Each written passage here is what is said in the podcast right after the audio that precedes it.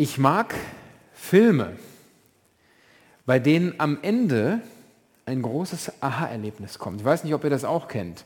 Man schaut einen Film, irgendwie so, so, einen richtigen äh, Kinofilm, einen größeren, und man ist völlig gebannt da drin.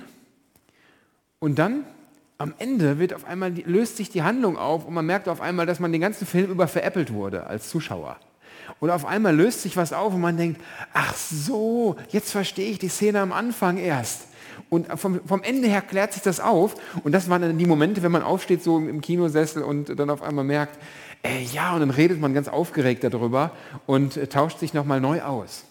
Und ich habe gedacht, mir ist es beim Lesen der Bergpredigt so gegangen und in der Vorbereitung auf heute, am Ende der Bergpredigt, also Matthäus 5 bis 7, diese drei Kapitel, die ist die Bergpredigt im Neuen Testament, die wir jetzt seit zehn Wochen lang im Gottesdienst behandelt haben. Und am Ende sagt Jesus so, pass mal auf. Ich habe euch jetzt hier nicht irgendwas erzählt von einer schönen neuen Welt, wo ihr nicken sollt und sagen könnt, ja, ja, das ist ja alles interessant, ne? ich mal wieder eine Predigt gehört, jetzt gehe ich nach Hause. Sondern Jesus sagt, jetzt müsst ihr das, was ich gesagt habe, tun. Was hast du denn gesagt?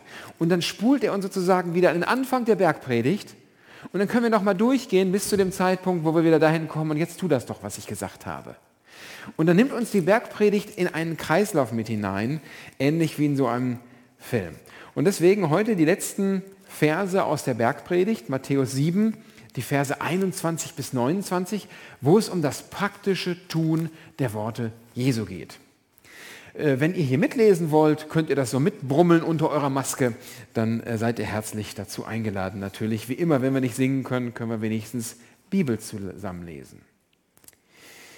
Da sagt Jesus, nicht alle, die zu mir sagen, Herr, Herr, werden in Gottes neue Welt kommen, sondern nur die, die auch tun, was mein Vater im Himmel will. Am Tag des Gerichts werden viele zu mir sagen, Herr, Herr, in deinem Namen haben wir prophetische Weissagungen verkündet. In deinem Namen haben wir böse Geister ausgetrieben und viele Wunder getan. Und trotzdem werde ich das Urteil sprechen, ich habe euch nie gekannt. Ihr habt versäumt, nach Gottes Willen zu leben. Geht mir aus den Augen. Wer diese meine Worte hört und sich nach ihnen richtet, wird am Ende dastehen wie ein kluger Mann, der sein Haus auf felsigen Grund baute. Als dann die Regenflut kam, die Flüsse über die Ufer traten und der Sturm tobte und an dem Haus rüttelte, stürzte es nicht ein, weil es auf Fels gebaut war. Wer dagegen meine Worte hört und sich nicht nach ihnen richtet, wird am Ende wie ein Dummkopf dastehen, der sein Haus auf Sand baute. Als dann die Regenflut kam und die Flüsse über die Ufer traten, der Sturm tobte und an dem Haus rüttelte, fiel es in sich zusammen und alles lag in Trümmern. Als Jesus seine Rede beendet hatte, waren alle von seinen Worten tief beeindruckt denn er lehrte wie einer, der Vollmacht von Gott hat. Ganz anders als die Gesetzeslehrer. Der Text passt so wunderbar in den Ewigkeitssonntag. Was hat Bestand im Leben? Darum geht es. Wie kann ich Bleibendes schaffen? Was hält auch durch den Tod hindurch, wenn das Fundament mir unter den Füßen weggerissen wird? Und das Bild, was Jesus gebraucht, ist ziemlich klar. Ein Haus entweder auf Fels gebaut und da kann kommen, was will, das hält. Oder ein Haus auf Sand. Das Haus auf Fels ist der Sinnbild, also wenn ihr meine Worte hört, die Bergpredigt und all das, was ich euch sage, sagt Jesus, wenn ihr das tut, dann dann ist euer Leben gegründet. Egal was kommt, welcher Sturm, welcher Corona, was auch immer, ihr seid gegründet. Ihr werdet nicht verzweifeln an der Situation. Egal was mit euch passiert, ihr werdet auch nicht irre werden. Auch die Spannungen, die an euch herangetragen werden, werden euch nicht umwerfen. Ihr werdet Halt haben, Substanz. So sieht das aus im Reich Gottes, wenn ihr die Worte tut. Wenn ihr lebt, ganzheitlich, in der Nachfolge, Jünger Jesu seid. Und wenn ihr das nicht macht, ihr seht das Haus dort, wir kennen das aus so Katastrophenbildern, dann ist es ein Haus auf Sand gebaut, das wird weggerissen mit den Flut- und Sturmmassen. Also ein ziemlich klares, einfaches Bild. Ich könnte mir jetzt vorstellen, wenn ich jetzt fragen würde, wer möchte lieber sein Lebenshaus, das ist ja ein übertragenes Bild, auf Fels gebaut haben, dann würden alle Finger hochgehen ja, und sagen, ja, das möchte ich auch so. Ja. Sand ist doof, Fels ist gut. So, ziemlich einfach. Gut. Wie geht das? Klar, haben wir auch gesehen, Jesus sagt, wer meine Worte hört und auch tut. Mhm, okay. Hören haben wir schon mal eine ganze Menge jetzt, äh, auch in den letzten Wochen und überhaupt. Jetzt müssen wir es tun. Ähm, warte mal, die Worte tun, was heißt das? Freundlich sein, nett sein, lieb sein, also so christlich leben. Kennen wir doch alle, ne? Dann haben wir das doch eigentlich schnell abgefrühstückt, äh, heute die Predigt. Also so äh, einfach tun. Machen wir es doch einfach. Ja? Und gleichzeitig merken wir an dieser Stelle, wow, so ganz klar ist das gar nicht. Denn ähm, zum Beginn des Textes spricht Jesus hier von Leuten, die sehr wohl die Worte tun. Und Jesus nimmt das hier in einer wunderbaren Weise, sozusagen in einer liturgischen Art und Weise auf. Nicht alle, die zu mir sagen, Herr, Herr, also Kyrios, Kyrios. Wir kennen diesen Gesang auch heute noch in den Kirchen häufig, dieses Kyrie eleison, dieses Herr, erbarme dich. Ja?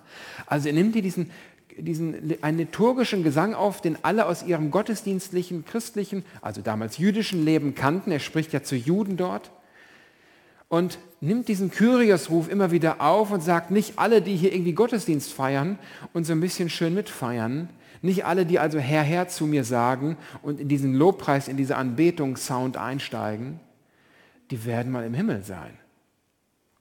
Oh Mann, jetzt werden wir schon nervös vielleicht, die Ersten, und sagen, also nicht alle Gottesdienstfeiernden werden da irgendwie reinkommen. Und dann geht das noch weiter.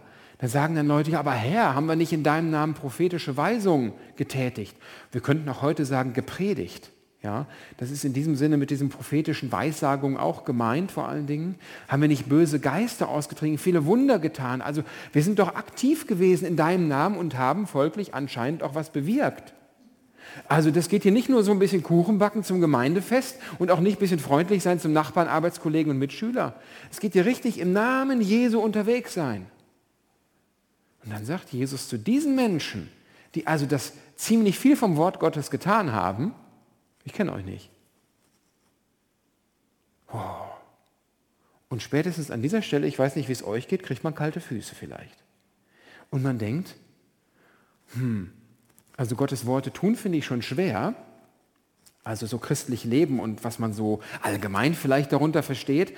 Aber noch schwieriger finde ich es jetzt ja, Jesus nennt Leute, die ganz fokussiert im Namen Jesu was getan haben, wo der ein oder andere vielleicht von euch auch sagt, oh Mensch, am Arbeitsplatz in der Schule habe ich sogar manchmal ein bisschen, bin ich manchmal zurückhaltend, was so den Namen Jesu angeht. Aber hier sind ja sogar Menschen im Namen Jesu. Und selbst da sagt Jesus, no, kenne ich nicht. Und wir merken das mit dem Tun der Worte Gottes, also dieses Haus auf Fels bauen, bringt uns an dieser Stelle ganz schön in Schwierigkeiten. Geht es euch noch gut? Vielleicht sagt der eine oder andere jetzt, aber Moment mal, jetzt hast du ja ziemlich hier pff, ganz schön eng geschnürt alles. Lesen wir nicht, und jetzt kommen die Bibelkundler zum Glück raus, gut, wenn man die Bibel ein bisschen kennt, Römer 10, Vers 10 zum Beispiel, ja. Denn wer mit dem Herzen glaubt, wird gerecht. Punkt. Römer 10, Vers 10. Wer mit dem Herzen glaubt, wird gerecht. Soll man nicht heute lieber Predigt zu Römer 10, Vers 10 hören? Das wäre vielleicht schöner. Wäre so ein bisschen, wäre doch ein bisschen äh, entspannter vielleicht auch so. Nee, wir wollen ja den gesamten Ratschluss Gottes hier in der Gemeinde kennenlernen, die gesamte Bibel. Wir wollen alles wahrnehmen. Was heißt das jetzt hier? Auf der einen Seite reicht der Glaube, wir lesen das durch die Bibel. Ja, Jesus sagt von Anfang an, Mensch, Abraham glaubte und, oder Paulus schreibt das, und das hat Gott ihm zur Gerechtigkeit angerechnet. Also der Glaube allein reicht. Reformation vor 500 Jahren, Martin Luther und die ganzen Reformatoren haben das nochmal neu begriffen. Ja, der Glaube allein. Und jetzt auf einmal das Ende der Bergpredigt, wer die Worte hört und tut. Und selbst wenn es in meinem Namen tust, reicht es vielleicht nicht. Was stimmt? Römer 10 oder Matthäus 7? Antwort? Richtig, beides. Ja? Da müssen wir beides wahrnehmen, aber wir leben in dieser Spannung und ich erlebe auch immer wieder ganz viele, leben in dieser Spannung und kommen damit aber kaum klar. Glaube reicht und trotzdem müssen wir was tun. Und oft kommt der fälschliche Schluss, dass manche sagen, naja, da müssen wir ein bisschen glauben und ein bisschen tun. 50-50, ja, von jedem so ein bisschen. So wie, wie, wie meine Oma gekocht hat. Ne? Wenn ich gefragt habe, wie, wie geht denn dieses Rezept? Oh, dann nimmst du einfach ein bisschen Butter ne? und ein bisschen Mehl rein, dann passt das schon. Das ist ja kein Rezept, Oma. es gibt zwei Sachen, die gehören zusammen. Das sind zwei Seiten einer Medaille. Die gehören beide zum Glauben dazu und ich male es immer wieder gerne auf. Es gibt einmal sozusagen die Frage, wie komme ich in Kontakt mit Gott? Wie werde ich Kind Gottes? Was ist das Eintrittstor ins Reich Gottes? Und das nennt die Bibel oder wir nennen das mal mit dem Wort Rechtfertigung. Wie wird mein Leben gerechtfertigt? Und da ist die Antwort, das ist ein Geschenk. Das gibt es immer nur geschenkt. Rechtfertigung gibt es nur geschenkt. Da hat Jesus am Kreuz bezahlt und wenn du es kaufen willst, dann wird gesagt, ist schon bezahlt. Du kannst nichts mehr bezahlen. Rechtfertigung ist immer nur geschenkt. Und es gibt immer wieder Leute, die sagen, ich weiß nicht, ob ich gut genug für Gott bin. Dann kann ich die Antwort immer nur geben, du bist viel zu schlecht sogar. Also du kannst das überhaupt nicht bezahlen, aber Jesus hat das für dich bezahlt. Glaube, das ist dieser Glaube, der gerecht macht. Den gibt es immer nur geschenkt. Den können wir uns auch nicht erwerben. Das ist die eine Seite der Medaille. Und die darf niemals vermengt werden, werden mit dem Leben aus dem Glauben. Das ist die Folge des Lebens, dass ich sozusagen Gottes Hand genommen habe, dass Gott in meinem Leben Gestalt gewonnen hat. Das nennen wir auch, oder können es nennen, Heiligung. Und je nachdem, welcher Kirchenkonfession ich angehöre, wird manchmal das eine mehr betont und manchmal mehr das andere. Wir Freikirchler betonen manchmal mehr die Heiligung. Und deshalb haben so viele Freikirchler Angst, dass ihr Glaube nicht reicht, um in den Himmel zu kommen, weil die Rechtfertigung allein aus Gnaden, die es nur geschenkt gibt, nur geschenkt, ich sage es gerne nochmal, ja, weil die oft vermischt wird in die Heiligung hinein, verschwurbelt. Es gehört beides zusammen, aber wir müssen getrennt voneinander reden. Wenn man es vermischt, kommt da Gesetzlichkeit bei raus. Und Gesetzlichkeit ist immer tödlich, ist ein Gift. Ja? Rechtfertigung, hier ist das Gesetz. Ja? Wir sind alle schuldig, Römer 3, und haben den Tod verdient und werden geschenkweise gerecht durch die Gnade Gottes. Amen. Also das, äh, Dankeschön, ja, so ist das. Und auf der anderen Seite die Heiligung, das ist das Leben aus dem Glauben. Ja, ich schreibe mal hin hier, das ist das Leben aus Glauben. Dazu lädt Gott uns ein. Wenn wir die Bergpredigt lesen, wenn wir diese Stelle jetzt lesen, wo Jesus sagt, hier, das müsst ihr tun, dann hören wir, dann lesen wir etwas zum Thema Heiligung. Denn was ist der Wille Gottes? Das sagt ja Jesus ganz ausdrücklich. Nur wer den Willen Gottes tut, wird im Reich Gottes, Jesus spricht hier nicht vom Himmel, sondern von der gesamten Dimension, von dem Leben im Reich Gottes, das ist auch gegenwärtig hier schon. Wer kommt da hinein? Und diejenigen, die den Willen Gottes tun, sagt Jesus dort. Und wir lesen das, was der Wille Gottes ist, nochmal ganz explizit in 1. Thessalonicher 4, Vers 3. Und wir kriegen den Vers nochmal eingeblendet jetzt, was da steht. Da steht nämlich in 1. Thessalonicher 4, Vers 3, der Wille Gottes ist Heiligung. Das heißt, Jesus lädt uns ein, geschenkweise den Glauben anzunehmen.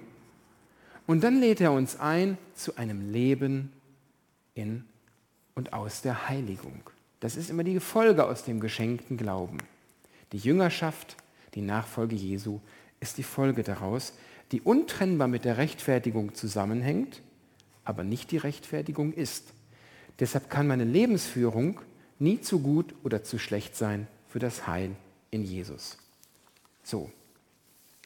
Das ist ganz wichtig. Und wenn wir in der Bergpredigt jetzt das lesen vom Tun des göttlichen Willens, dann spricht Gott von der Heiligung. Äh, Jesus spricht ja von der Heiligung. Wie sieht also ein Leben aus, das gelingt? Und das ist das Programm der Bergpredigt. Und dann spricht er ganz viele Aspekte an. Unter der können wir die Bergpredigt nochmal durchlesen.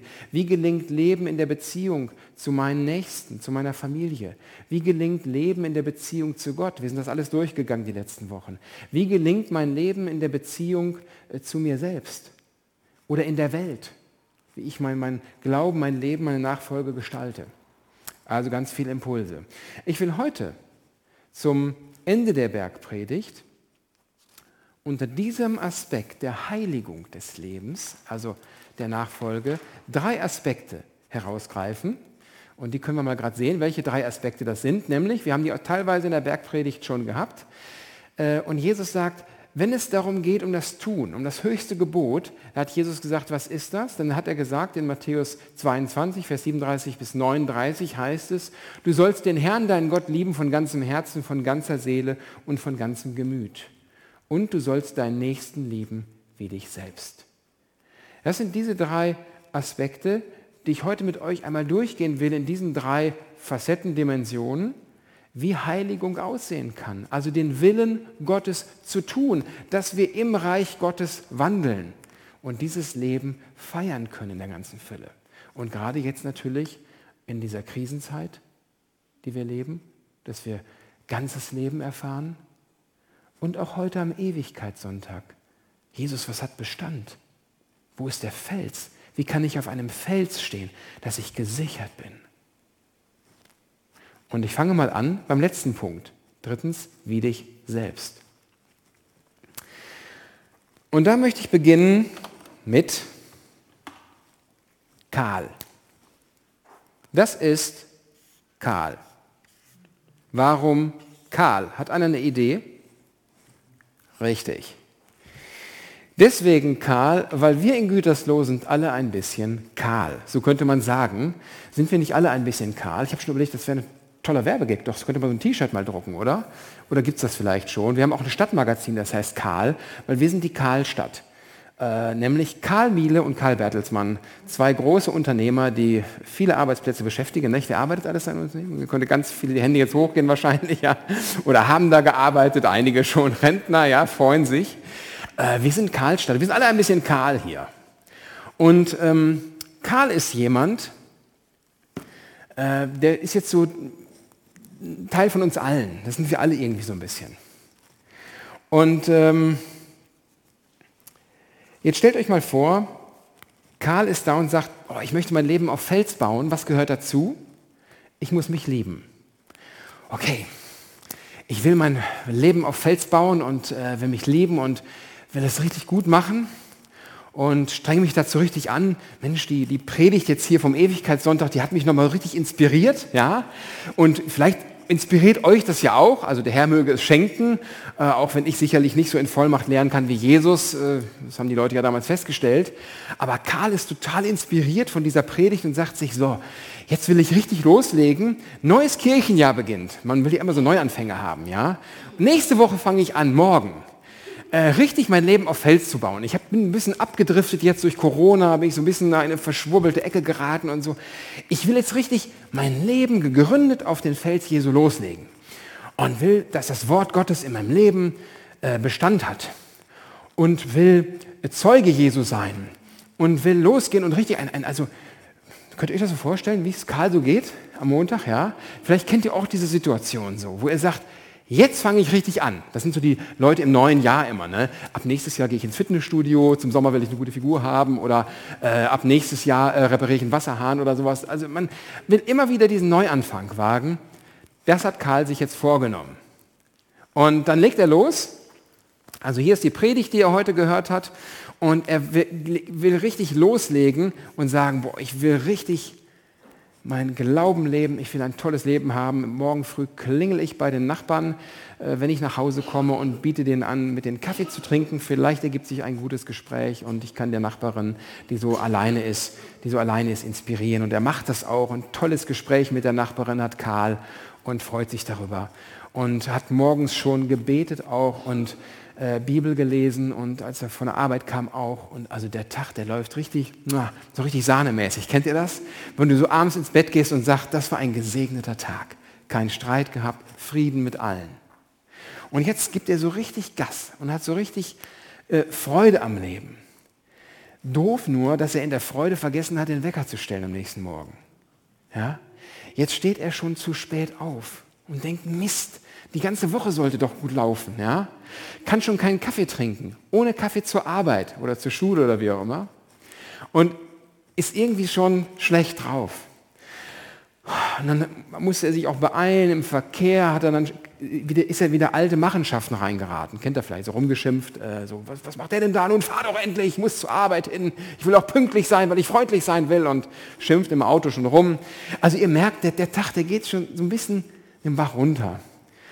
Und dann hat er vergessen, auch sein, sein Essen mitzunehmen und ist hungrig. Und wenn man hungrig ist und nicht aus, richtig geschlafen, also der Tag läuft nicht gut. Und so geht das die Woche weiter und dann ist Freitag. Und er denkt, oh Mann, doof. Letzten Sonntag die Predigt und ich habe mir das so vorgenommen. Und ich wollte so durchstarten und das hat so gut angefangen.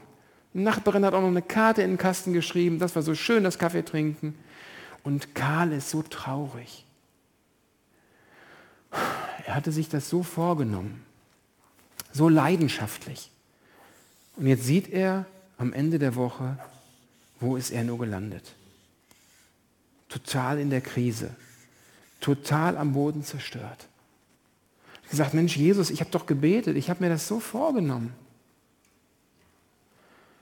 Und irgendwie kommt, ist er so traurig über sich, das hält er kaum aus.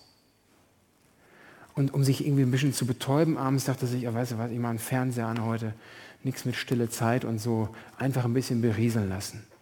Und dann zieht er sich einen Film nach dem anderen rein und versackt so richtig. Am Samstag schläft er ewig lange, kommt nicht richtig in den Tag. Richtig doofes Wochenende. Weiß nicht, ob er sowas kennt. Draußen regnet es noch, trüber Novembertag. Und der Frustpegel steigt so richtig ganzen Tag am Samstag ist er im Internet nur am Rumsurfen auf irgendwelchen blöden Seiten, die ihn nicht weiterbringen. Und ihm geht es so richtig schlecht, wird richtig wütend. Und dann entdeckt er auf einmal durch irgendwelche Nachrichten auch andere, wo er dachte, das wären eigentlich richtig gute Christen. Und dann merkt er, die sind auch gar nicht so gut. So eine Meldung kommt, ne? so ein Pastor, der irgendwie gibt es immer wieder mal, der gefallen ist und der sein Leben auch nicht auf die Reihe kriegt. Ha, sagt er, der schafft es ja auch nicht. Guck mal, siehst du, ich stehe gar nicht alleine da. Ja? Und dann merkt er richtig, auf einmal passiert in ihm etwas, dass er nur noch Fehler von anderen wahrnimmt. Ach, weißt du was, in der Gemeinde wäre ich mal gespannt, wie viele Leute da richtig ihr Leben auf die Reihe kriegen, so wie ich es am Anfang der Woche geschafft habe. Das sind auch nicht viele. Hier, wenn ich an den und den denke, dann bin ich aber öfters da. Soll's mal sehen, ja? Und dann sieht er auf einmal, hier und der, der predigt immer. Aber zu Hause sein Vorgarten und seine Frau und die Kinder? Ja. Und auf einmal fallen ihm alles schlechte Dinge ein. Und er wird so richtig aggressiv gegenüber anderen. Bitter. Und dann entfasst er aber den Entschluss, sagt er, weißt du was, die anderen sind auch gar nicht so gut. Und wenn die anderen nicht so gut sind, aber trotzdem noch in der Gemeinde sind, dann will ich denen mal zeigen, dass ich wenigstens ein bisschen besser bin. Ne? Und dann zeige ich denen mal, wo die falsch liegen. Dann wird das ein bitterer Mensch. Und dann macht er die anderen richtig lang. Es wird ein Mensch, mit dem man nicht gerne zusammen ist. Aber er fängt jetzt an, in all diesem nochmal richtig Gas zu geben. Er hat gesagt, jetzt will ich es denen mal zeigen. Von wegen dieser halbgaren Leute. Ich will denen jetzt mal zeigen, dass ich doch noch ein bisschen besser bin als die. Und jetzt gibt er richtig Gas. Er sagte, die nächste Woche, die nehme ich als Chance und fange nochmal richtig an. Und dann zeige ich diesen ganzen Schlafmützen mal, die hier meinen, dass sie gut wären, wie schlecht sie sind. Und auf einmal beginnt seine neue Message, aber nur in der Negation. Und dann beginnt der neue Kreislauf. Er zeigt auf, wie schlecht die anderen sind. Und dann geht die Woche, nimmt ihren Lauf und die wird so ähnlich wie die letzte Woche. Und er, manche Sachen sind ganz gut, er spricht auch mal ein Gebet, ja. Und er versucht doch richtig was zu reißen in der Gemeinde, hat gesagt, wir müssen alles verändern in der Gemeinde. So geht das nicht mehr, dieser lahme Haufen hier. Wir brauchen Erweckung hier mal richtig. Muss mal richtig Zucht und Ordnung reinkommen in der Kirche. Nicht immer so eine Schlafmützigkeit. Und dann, Freitagabend, Samstag, die Woche war so, hat ein paar Debatten auch gehabt in der Gemeinde, richtig, ging es richtig hoch her. Ja? Und dann am Wochenende wieder totale Krise bei ihm selbst, er ist erschöpft. Und jetzt schämt er sich doppelt. Warum? Weil er nicht nur selbst es nicht hinkriegt, sondern weil er andere noch schlecht gemacht hat. Jetzt schämt er sich. Und das passiert alles im Verborgenen. Nach außen ist Karl noch ganz rosaroter Typ. Aber in sich drin. Kennt ihr diese Kreisläufe? Das nennt sich Schamangstzyklus. Unsere ganzen Seelsorger vom Seelsorgeteam, die kennen das. Das ist ein Rhythmus, in den wir Christen immer wieder reinfallen. Immer wieder reinfallen können, und zwar dort, wo wir in uns drin unreif sind und unser Sein nicht annehmen können, wie wir sind, wo wir uns selbst nicht lieben können, wie Jesus uns das in diesem Gebot aufgetragen hat, weil wir sein Wort tun sollen, weil nur dann hat es Bestand. Also Jesus lädt uns ein heute, ein Leben zu führen, das auf Fels gebaut ist. Und das fängt damit an, und ich bin jetzt einfach bei dem Punkt angefangen, dass wir uns selbst lieben. Und das ist das Schwerste. Weil wir leben gerade als Christen häufig so in diesem Biotop von Gemeinde, was oft so lebensfeindlich für die Selbstliebe für uns selbst ist. Weil es so viel Scheinheiligtum produziert, und uns gleichzeitig so frustriert und alleine und einsam zurücklässt. Und deshalb ist so viel Unbarmherzigkeit in Gemeinden da, weil viele hier ganz laut werden und hier manchmal gar keinen Mut mehr haben, den Mund aufzumachen. Und das ist traurig. Ich weiß nicht, ob der eine oder andere von euch diesen Kreislauf kennt. Dieses Anlauf nehmen. Bei mir war das manchmal nach der Sommerfreizeit so. Anlauf genommen und dann Bauchlandung. Bei mir ist das manchmal als Pastor auch so. Hey, nächste Woche rufe ich alle über 70-Jährigen und alle Kranken an. Ich bin der Pastor, ich habe doch Zeit, kann ich doch machen. Doch gerade schnell gemacht. Ja, Montag, fünf Anrufe. Uh, ja, Dienstag. Dann ist dieses und dann ist das. Zwei Anrufe. Mittwoch keinen mehr geschafft. Donnerstag denke ich, na nu, schon bald Freitag und die Predigt kommt. Und dann bin ich wieder frustriert. Ich habe mir wohl zu viel vorgenommen. Ein unreifes Ich in uns drin. Wir sind nicht gereift im Glauben, wir sind nicht mündig geworden, nicht erwachsen geworden. Aber dazu lebt Jesus uns ein. Und da kommen wir zum zweiten Punkt. Du sollst den Herrn, deinen Gott, lieben von ganzem Herzen, ganzer Seele und ganzem Gemüt. Wie beginnt das eigentlich, Gott zu lieben? Indem ich mich von Gott geliebt weiß. Weil die Frage ist ja, wie komme ich aus diesem Todeskreislauf eigentlich raus? Und ich kann euch die Antwort geben. Gar nicht. Wir kommen da nicht raus. Aber es gibt eine gute Message. Jesus will mit seiner Liebe, Gott will mit seiner Liebe da reinkommen in unser Leben. Und er sagt, weißt du was? Ich will mit meiner ewigen Liebe dich lieben. Und ich nehme dich an, wie du bist, in deiner Verzweiflung. Und wenn ich dich annehme, wer bist du, dass du dich verabscheust? Ich nehme dich, wie du bist, sagt Jesus. Und du darfst dich auch nehmen, wie du bist. Ja, aber ich bin doch nicht so gut, ich muss mich doch verändern. Und ganz ruhig erstmal. Erstmal annehmen, wie du bist. Dieser Schrei nach Veränderung bringt dich unheimlich schnell wieder in den Todeskreislauf hinein. Du darfst dich annehmen, wie du bist.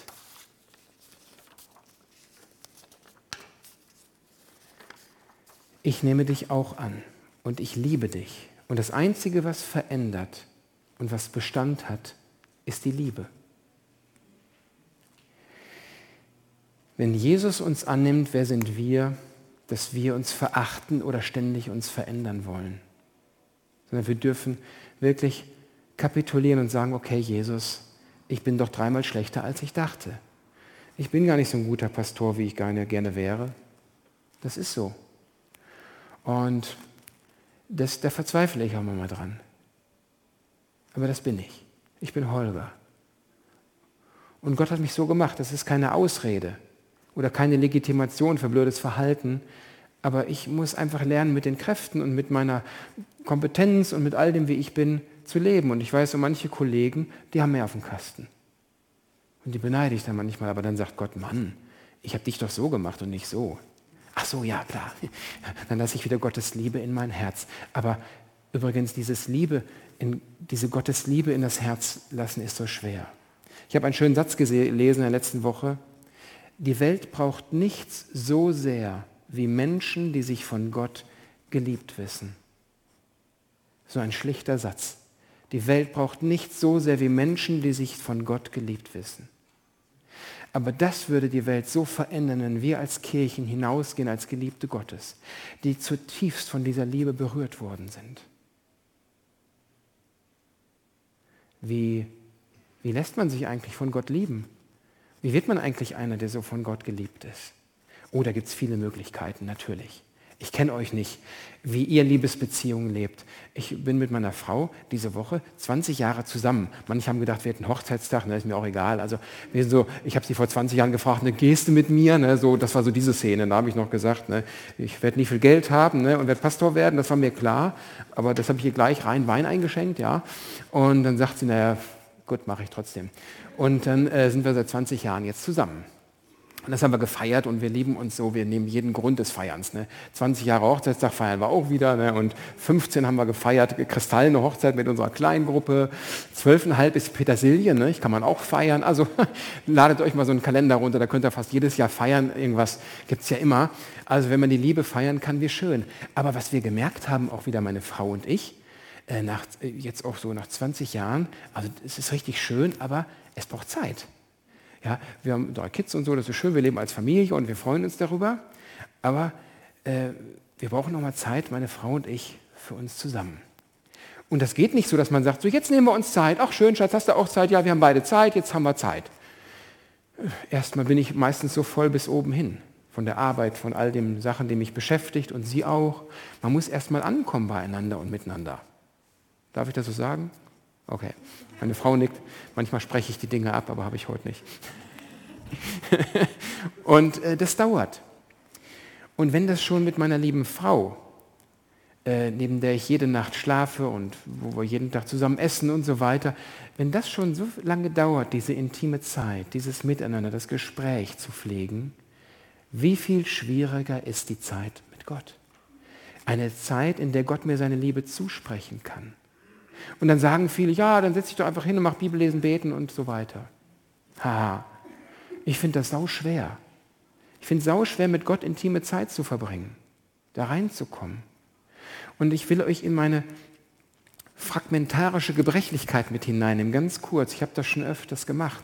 Und ich habe hier meine, meine, ähm, meinen Altar hier sozusagen aufgebaut. Ich habe schon öfters mal erzählt, meine stille Zeit, die beginnt oft damit, dass ich eine Kerze anzünde.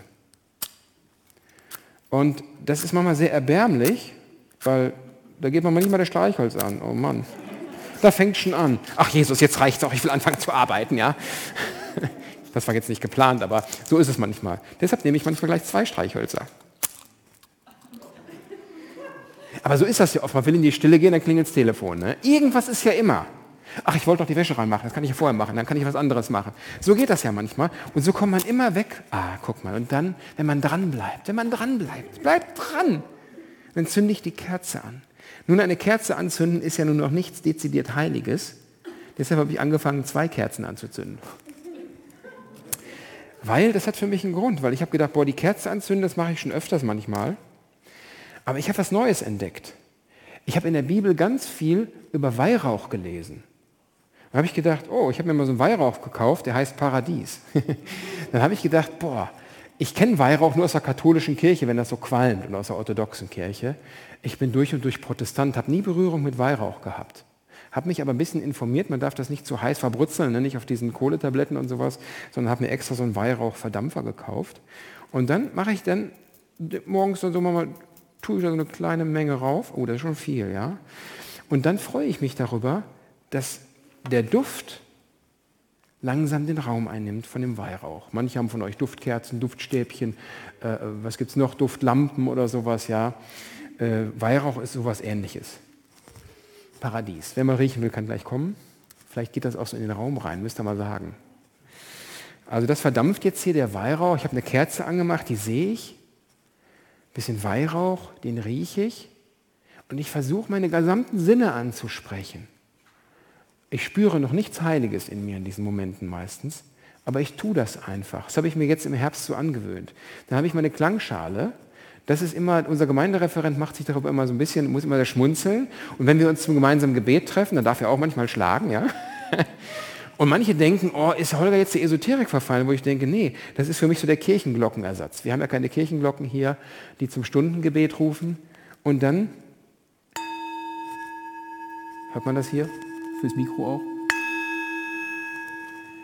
ist für mich eine Klangschale etwas geworden, wo mein Körper langsam merkt, wenn die erklingt, dann ist jetzt aber Schluss mit tun. Jetzt ist Ruhe. Jetzt wirst du ruhig. Du riechst, du siehst, du hörst und jetzt ist mal Ruhe. Jetzt ist Zeit mit Gott, Zeit zum Gebet. Ich habe mein Kreuz da stehen, ich habe ein Tagebuch hier. Ich habe so einige Gegenstände auch zum Anfassen, ein Kreuz, noch so ein anderes Kreuz, ein Handschmeichlerkreuz und ein Herz. Und dann habe ich Zeit mit Gott.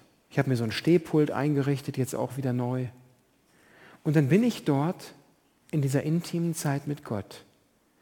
Und diese Zeit hat hauptsächlich ein Ziel, dass ich mir zusprechen lasse, du bist zutiefst geliebt. Es ist alles getan. Du darfst aus meiner Kraft und aus meiner Liebe leben.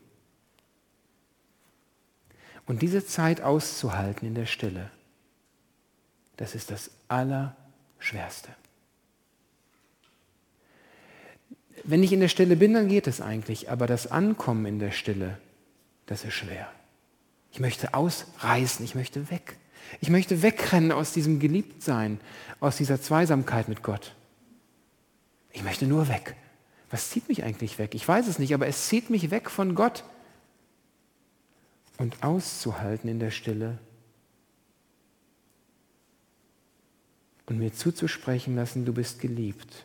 Und auf einmal entdecke ich, dass Gott zu mir sagt, du bist geliebt und ich höre mich sagen, ich liebe dich Gott, denn du bist wunderbar. Du stehst über allem, du hast die Welt, diese Corona-verseuchte Welt diese hektische Welt mit Demonstrationen dafür, dagegen, mit ganzem Leiden. Du hältst diese Welt in der Hand. Wie klein sind wir und wie groß bist du. Und dann beginnt der Lobpreis, die Anbetung als Geliebter Gottes. Und das ist etwas ganz Neues, etwas ganz anderes. Und das brauchen wir, wenn wir ein Leben haben wollen, das gegründet auf Fels ist, wenn wir Gottes Worte tun wollen dann müssen wir Gott lieben. Und das geht nur, wo wir selbst als Geliebte uns wahrnehmen, in dieser intimen Zweierbeziehung. Wenn dein Leben auf Fels gegründet sein soll, mit Ewigkeitsbestand, dann brauchen wir diese intimen Zeiten mit Gott. Ich kenne keinen, der solche Zeiten nicht braucht. Nicht jeder braucht Weihrauch, nein, nicht jeder braucht eine Kerze, nein. Aber ich kenne keinen, der ohne diese Zeiten der Stille mit Gott auskommt und die dauern.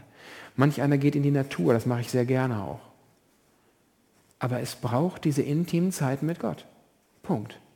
Wenn du eine Ausnahme bist, stell dich mir gerne vor. Habe ich noch nicht kennengelernt, solche Menschen. Und noch ein drittes, letztes ganz schnell. Geht ein bisschen runter, aber vielleicht passt das dann heute so. Der dritte Punkt ist, du sollst deinen Nächsten lieben. Ich kann meinen Nächsten nur lieben dort, wo ich in Beziehung stehe. Wir sind eingeladen, nicht alleine rumzuwursteln, sondern uns in Beziehung zu stellen. Das ist sicherlich der schwierigste Punkt in dieser aktuellen Corona-Krise, in der wir sind. Aber wir bieten als Gemeinde das an. Eine Möglichkeit, in Beziehung zu treten, ist immer das Seelsorgeteam. Nach jedem Gottesdienst, auch heute wieder, zwei Leute. Wer ist da? Ich weiß nicht. Meldet euch mal. Ach hier, Ehepaar Pol. Wunderbar. Ihr seid heute nach dem Gottesdienst, steht ihr bereit zum Gebet. Da könnt ihr in Beziehung treten, mit anderen reden und beten. Jeden Mittwoch von 18 bis 19 Uhr Einladung zum Gebet. Und auch so brauchen wir Beziehungen, verbindliche Menschen, wo wir uns öffnen. Und viele scheuen sich, Beziehungen einzutreten, weil sie verletzt worden sind in Beziehungen, wo sie offen waren. Aber wenn wir den Nächsten lieben sollen, dann fordert uns Jesus heraus, wenn dein Leben Bestand haben soll, auf Fels gegründet sein wollen, dann musst du dich immer wieder in Beziehungen hinein investieren. Ja, du wirst auch weiterhin verletzt werden. Und du musst vergeben lernen, ja. Aber es gibt keinen Umweg. Und dass du dich aus Beziehungen davon stiehlst, ist nicht die Lösung. Also, das jetzt ganz kurz nur und ich fasse das nochmal zusammen. Die Frage ist, wie kriegen wir dieses Haus auf Fels hin? Wie kriegen wir das hin, dass ein Leben Bestand hat und Gott sagt, wenn ihr ein Leben führt in der Heiligung, ja, wenn ihr meinen Willen tut, meinen Willen tun. Was ist dein Wille? fragten die Leute damals. Fass das mal zusammen, ganz kurz. Und Jesus sagt, ganz kurz zusammengefasst ist das Wichtigste, Gott lieben, den Nächsten lieben wir dich selbst. Diese drei Sachen sind wir durchgegangen. Was heißt das konkret als verschiedenste Beispiele? Gott lieben, Nächsten lieben wie mich selbst. Das ist eine große Herausforderung, zu der wir eingeladen sind. Und Achtung, nochmal am Ende.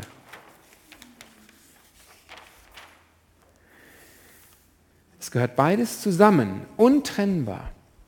Aber unser Heil liegt nicht daran, aber die Heiligung.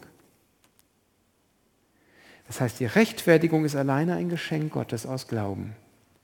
Aber in der Bergpredigt, die wir zehn Wochen lang durchgenommen haben jetzt, geht es Jesus darum, wie sieht gelingendes Leben im Reich Gottes aus, indem wir losgehen und Gottes Willen tun. Und das ist vor allen Dingen lieben und sich lieben lassen. Amen.